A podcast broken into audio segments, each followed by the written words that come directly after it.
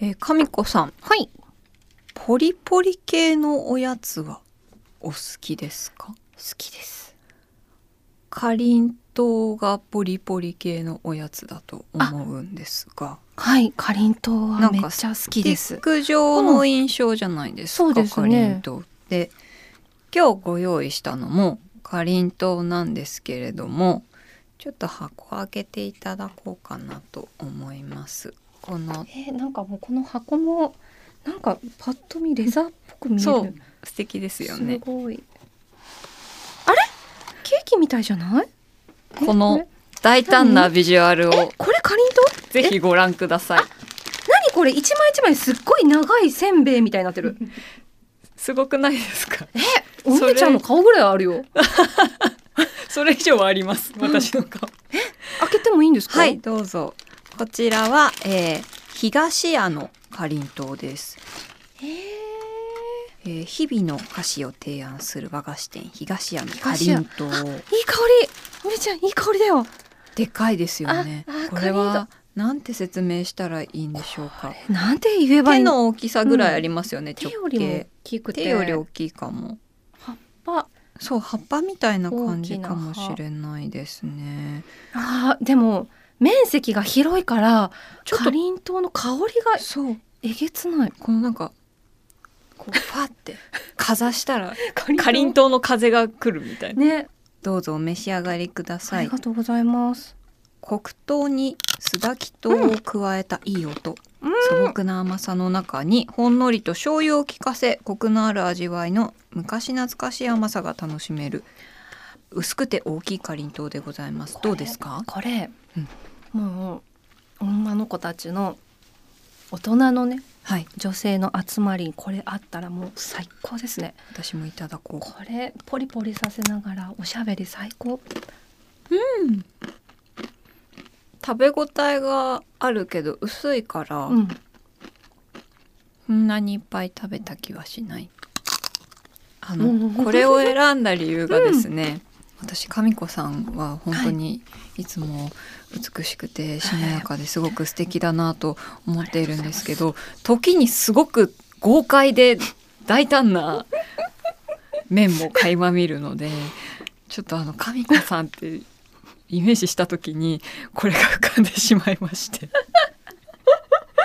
あもう光栄でございます、はあ嬉しいなそんな風に言ってくださそうっていうことで今日選ばせていただきました。私はね将来女傑になりたいんで除血除血って何ですか？あの女にはい。解決ぞろりのケツなそれはどういう意味なんでしょうか？除血。この意味あんまり私はちょっとピンとこないんですけど、うんうん女性で特に治癒に優れたもの、うんうん男勝りの女性っていうか、おまあ、ー男勝りっていう言い方どうやねんっていうのはちょっとありつつ、かっこいい女性っていうことですか？腕っぷし強いぜおいみたいな。私もなりたい。なりたいよねなりたい。こうん。なんか女傑って呼ばれたいよね。除血って呼ばれた。除血の神子、除血の美優。いいね。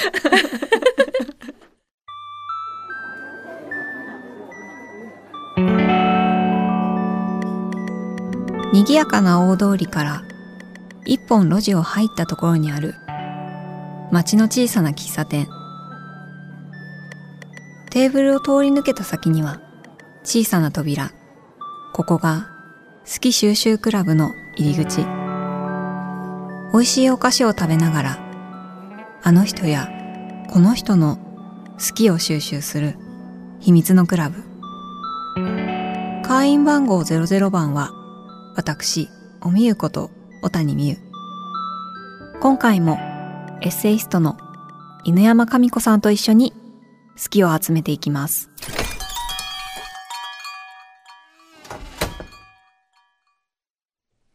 えー前回は私たちの共通の好きでもある豆黒ゴーチについて熱くおしゃべりしたんですけれども、えー今回は神子さんがこれからもっと好きになりそう深掘りしたいと思っているものをお聞きしたいんですが何かありますか？俳句。お俳句ですね。あの、はい番組に出られたりとかそうです。されてますよね。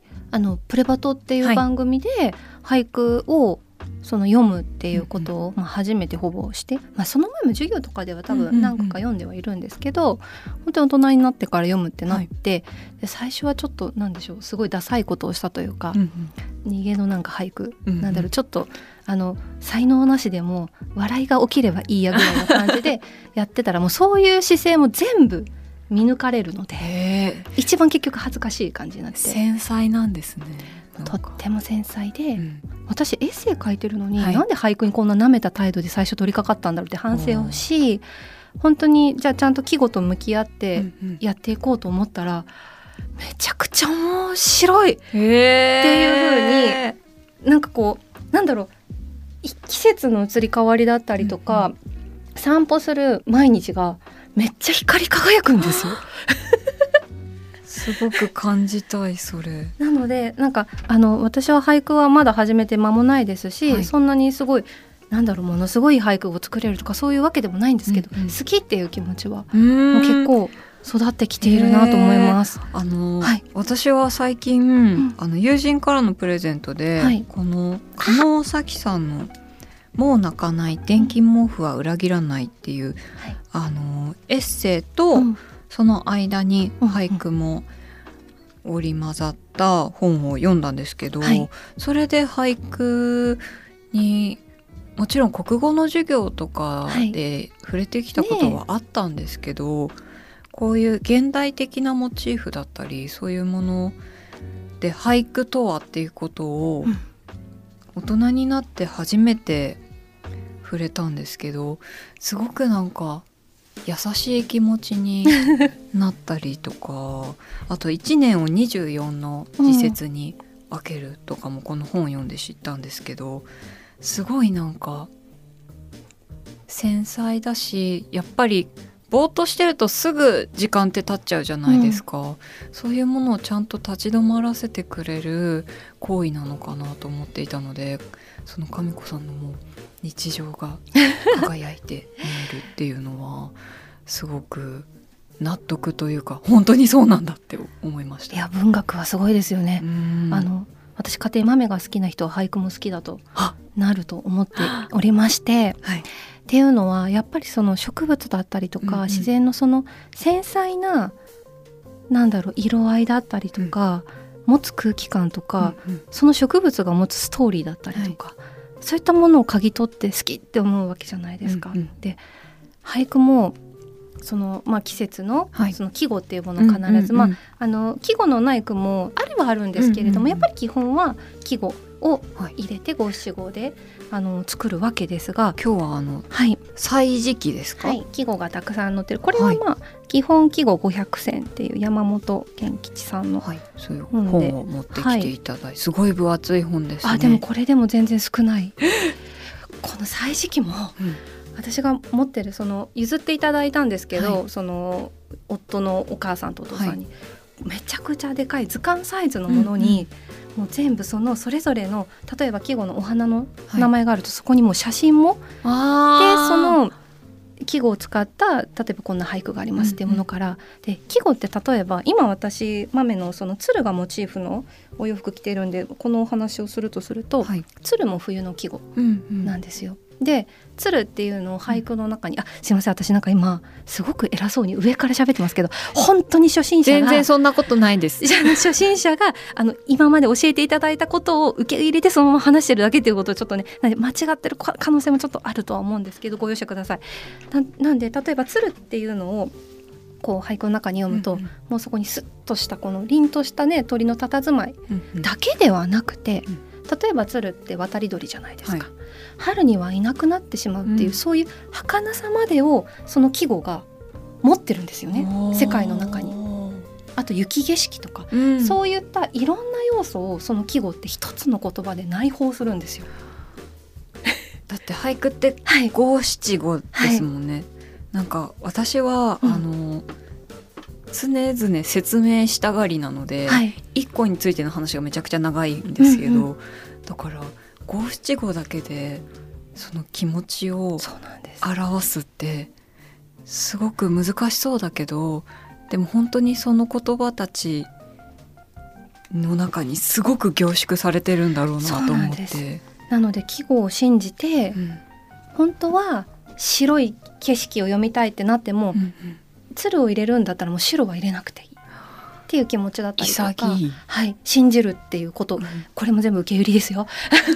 季語を信じるってすごくいい言葉、なんで一つのそのなんだろう日本語の中にこんなに奥深いんだっていうその、うん。日本語の美しさがダイレクトにあるのがこの季語だったりもして、すごく好きですね。えーあの神子さんはいきな季語とか、あとは この回がはい、7月7日の七夕から配信なんですけど、はい。まあ、そんな季節ぴったりだったりとかそういう何か素敵な季語を一つ教えてくれませんか、いっぱいある。どうしよう。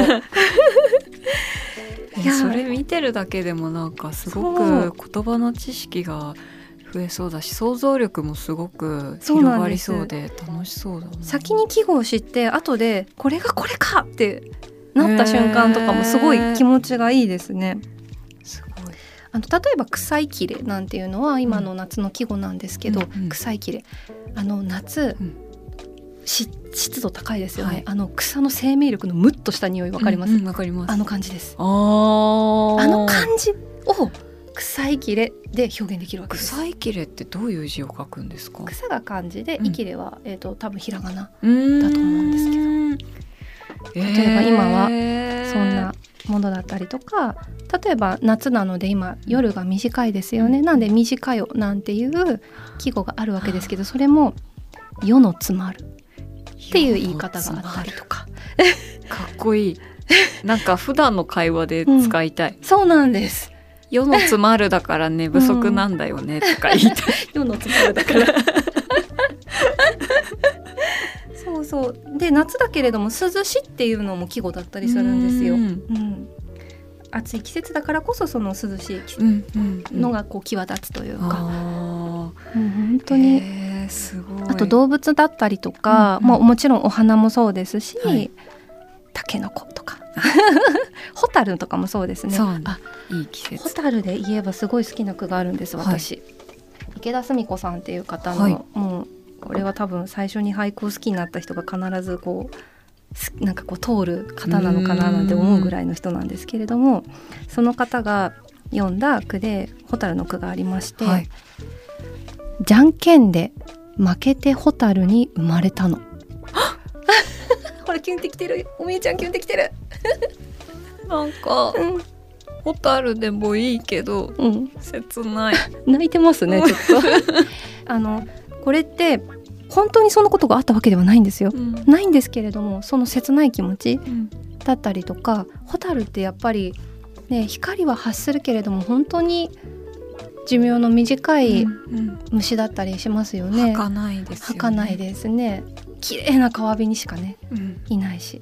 でもそんなホタルじゃんけんで負けてホタルに生まれたの。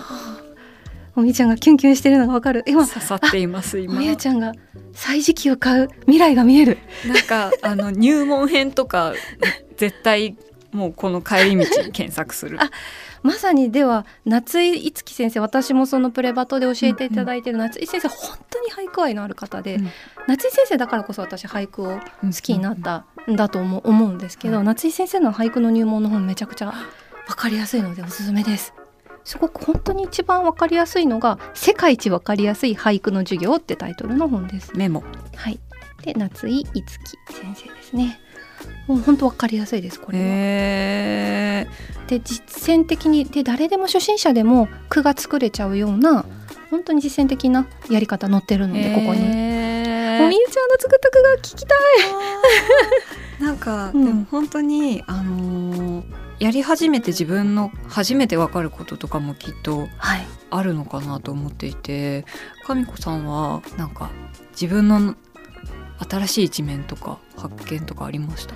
あー私はもともとエッセイを書いてたので、うん散文で俳句と真逆だから、うん。私の俳句ってすごく散文的な俳句になってしまうんですけれども、なんですけどその俳句と向き合った時にそぎ落とすエッセイは本当に掘り起こす作業だと思ってるんですね、うん自分のあこんな気持ちもあったこんな気持ちもあったっていうのをこう持ち寄ってあ私こんな思いだったんだなっていうことが記せるエッセイも大好き。俳句はこんな気持ちがあったをそぎ落としていく中であ本当の私の一番の感じて伝えたいことはここなんだっていうのを見つける作業のような気がしていてなんだろう気持ちの宝探しというかなのでこう自分の言葉をアウトプットするのがちょっと難しいなとか苦手だなって思う方いらっしゃるかもしれないんですけど、エッセイのような散文の方法だったり俳句のとかまああの俳句は季語があるのでもっとガチガチ。で短歌は季語がないのでもうちょっと自由に読める、で文字数も多いだったりとか。あとはもうツイッターの書き込みとかもそうなんですけど、自分に合ったアウトプットの仕方はきっとあって、ただそれをしているうちの延長線上に、あれ？他の表現楽しくなってくるみたいなのがある。なので俳句はちょっと自分がなんか本当に10年前とかすっごくもう雑の極みみたいな文章を書いていたので私は。なんかそのなんか 振り幅が広くて、はい、逆にエッセイで書けないテーマが俳句で書けるとかもあったんです、えー、去年母が亡くなって、はい、私も母のこと長年介護してたので、うんうん、エッセイに書けないんですまだ。全然書けない。んですけど、俳句ではあ表現できるみたいなことがあったりとか。すごい、はい、そういうなんかできるものとできないもの、うん、できないものというか難しいものが、はい、そんなに分かれてくるものなんですね。不思議ですよね、うん、よりやってみたくなりました。ではあの最新の好きについて今までお話を伺ったんですけど、はい、神子さんが人生で一番最初に好きになったものは何ですか、ね、悠々白書っていう漫画です。お私はあのすごい失礼なんですけども、タイトルだけしか知らなくて、はい、良さを存分に教えていただけませんでしょうか？あの良さというか、まあ、富樫義弘先生ってあのハンターハンターとかを書いている漫画家さんが、うんうんうん、あのジャンプ少年ジャンプで1990年代かな、うんうん、年代にあの連載されてた漫画で、うん、まああのバトルものです、はい、その主人公がなんかこう魔界行ったりとか、うんうん、なんか戦いながらなんやかんやっていう本当にバトル漫画なんですけどあのすごい面白いんです。もちろんめちゃくちゃ面白いんですけど「有、う、白、書」って。富樫先生の漫画は結構その頭を使う漫画。すごいネームが多いというか、うんうん、なんかそのそこもすごい何回読んでもあれこれどういうことだったみたいな感じ。で 戻って 戻って何度も噛みしめるみたいな、えー、え楽しそうそ良さもあるんですけどまあ私はこれでも当時は小学小学6年生だったのかな？5年生だったのかな？ちょっと忘れたんですけど、うんうん、の夏休みにめちゃくちゃハマったのはやっぱキャラクターに恋をしたっていうのがあったんですよ。それは、はい、あちなみにあのどんなキャラクター？比叡っていう飛ぶ影って感じで描くキャラクターで、目がねいっぱいあるんですよ体中に。え？あのでもその途中からその設定はなぜかこうシュッとまああったあるとは思うんですけど、うん、なんかこうおでこに1個ある目ぐらいしかもちょっとだんだんなくなっていくみたいな。なんかファーってした時に目が出るみたいな感じなんですけど、えー、ヒエっていうキャラクターはすごい好きになりました。それは、はい、それあの悠々白書に限らず、うん、他にもたくさん好きなキャラクターいらっしゃると思うんですけど、はい、そのキャラクターを好きになる時に、うん、なんかビジュアルなのか、はい、あとは声とか、はい、あとは性格とか、どういう部分でこう恋をするんですか？あのこれはあのビジュアルがないといえば嘘になるんですよね、うん、絶対好みのビジュアルっていうのがあるんですよ。で私は多分ちょっとこうツンとした感じのキャラクターが好きっていうのはあるんですけれども、うん、でもねなんだろう。その私にとってですよ。みんなそのキャラクターが好きな人イコールではないんですけど私にとってキャラクターって聖域なんです、うん、なので私その時受験勉強中学校受験の勉強めちゃくちゃ大変だったんですよ、うんうん、もう月曜日以外はもうずっと勉強みたいな毎日でそうなるとやっぱ子供なので子供っていうか大人もそうですよね。逃避する先が欲しい、はい、ってなった時に現実のものよりはそのフィクションの中のキャラクターに逃避をしていたっていうのが多分私の中であってだからもう現実で疲れたらそのフィクションの世界に行って、うんうん。あちょっとなんか休むみたいな感じの場所だったんですよ。へー。なのでそのキャラクターがなんかねあこれはもう本当に言うの恥ずかしいんですけれども 聞きたい。あのそういうどういう生い立ちを持って、うんそれが明記されてなくてもいいです私がそこにそういう妄想を載せられたらいいんです。うんうんうんうんこの人がどういう生い立ちででどういう傷を持っていて、うんうんで今はどういうなんか苦しみを抱えているのかみたいなところで、多分まるっと好きになるんだと思うんですよ。ストーリーがそのキャラクターに込められたストーリーがグッとくる、ストーリーもそうですしそのキャラクター付けもそうなんですけれどもでも全然関係ないキャラクターを勝手に自分の脳内でうん。こじつける作業とかも私したりするので。ああんまり あのなんだろうこのキャラクターを好きになろうとしてするとかではないんですけれども、もう気づいたら好きになってるって感じです。なんかその当時そういう好きなものをこうアウトプットというか何か私はこれが好きだみたいに表現する方法とかまあ今だとそういうインスタとかで、これ見たあれ見たとか言える環境が割とたくさんあると思うんですけど、そういう当時ってそういう風な好きをアウトプットするような場所とかってあの大々的には当時はあの本当にそういうキャラクターが好きなんて一言でも言うと、オタクってすごく差別される、うん。まあ、時代だったんで、うん。今の時代はすごくいいなと思うんですけど、でも小学校の女友達とうん「何々かっこいいよね」っていうのこそこそ、やっぱり女友達でしたそこは。そのまあ、家でなんかその落書きというか好きなキャラの絵描いたりはするんですけど、やっぱ友達と燃えがたりというか、まあ、当時そんな言葉はなかったんですけど、うんうん。それが一番楽しかったかな。あーでもそれははい。やっぱ好きなものを共有してあれがいいよね これがいいよねえわかるみたいは、ないのは、その作業というか、うん。そういうのはすごくいいですよね。はい、あのお互いの好きをお互い肯定し合うっていうのはいい時間ですね。えーでは最後に神子さんにとって好きって何ですか？はい、これはい。ぜひ。コースターに書く。はい。なんだろう。あ私神子さんの字すごい好きですえ？字が好きってすっごいそれ告白じゃないですか？好きですありがとうございます。おーはい、書きました。はいでは読み上げていただいてもいいですか、死なない理由、まあ死ねない理由ですね。あのこれは？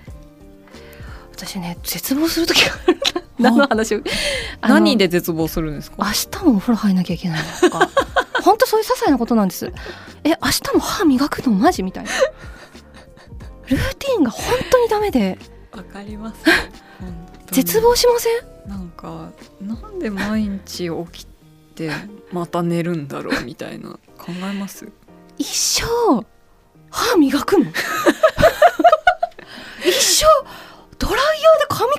乾かすのわしみたいな、わかります。なんかメイク落としてるのに、はい。あと6時間後にまた口紅塗るんだみたいな時ある。それが私の結構絶望深くてうーん。本当に嫌になるんですよ。ごめんなさい笑っちゃった。なんですけど、うん俳句もそうなんですけどね、日常がもうそのなんだろう。もう本当私風呂嫌いなんですけど。お風呂の中でだってその水の感触とか、うん。冬のお風呂あのなんだろう夏のお風呂また違うわけですよね、うん。だったりとか。外散歩すると世界があ。なんか知らないことがいっぱいあるだったりとか、うんうん。推しもそうですよね、はい。推しキャラの今度映画がとか、うん。今度このストーリーが更新されるとか、うん。あ明日起きたら豆の服着るみたいな。なんかもう好きの積み重ねで生きてるというかつながれている感じはしますね。します。あのこれ全部なくなると真っ黒になる。確かに。歯磨きしなくなると思いますたまにはサボってもいいかもしれないです。そうですよね。はい。サボりましょう。サボりましょう。はい。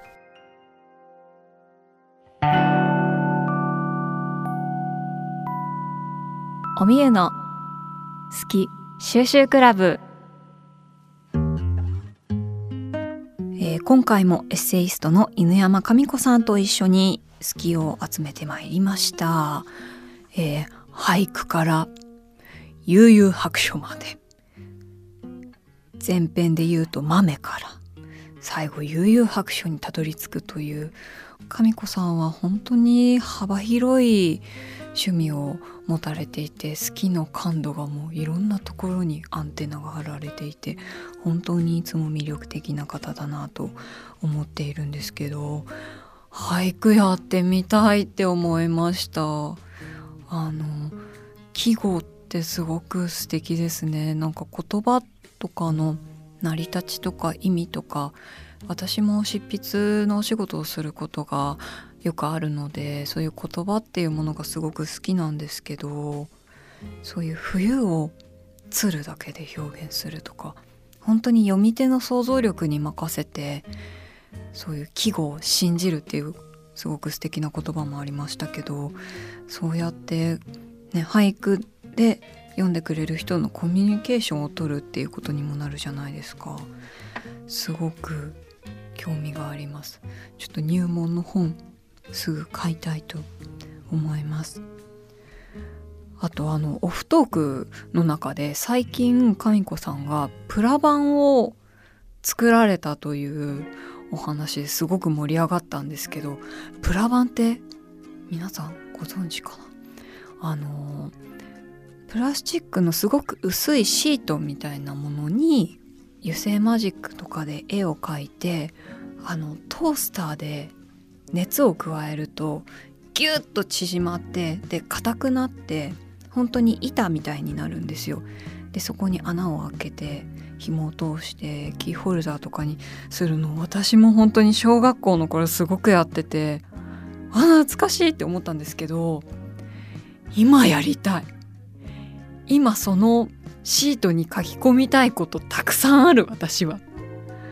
とりあえず自分の猫の絵を描く。なんかみんなでやれたらいいですね。好き収集クラブ。プラバン祭りみたいな。みんなで粛々とプラバンを作ってあのトースターのチンっていう音だけが響くっていう。ちょっとなんか文化祭っぽい感じで。やりたいですねちょっと。プラバンやったことあるよみたいな人いたらメッセージとかで写真付きで送ってください。えー、そして神子さんが今日書いてくれた「好きとは」死ねない理由死なない理由。いやわかりますね。本当にちょっと気持ちが沈むことがあっても好きなものがあれば頑張れたりまあいいかって思えたりとかするので本当に毎日の些細なことも大きなこともすごく助けになっている存在ですよね好きって。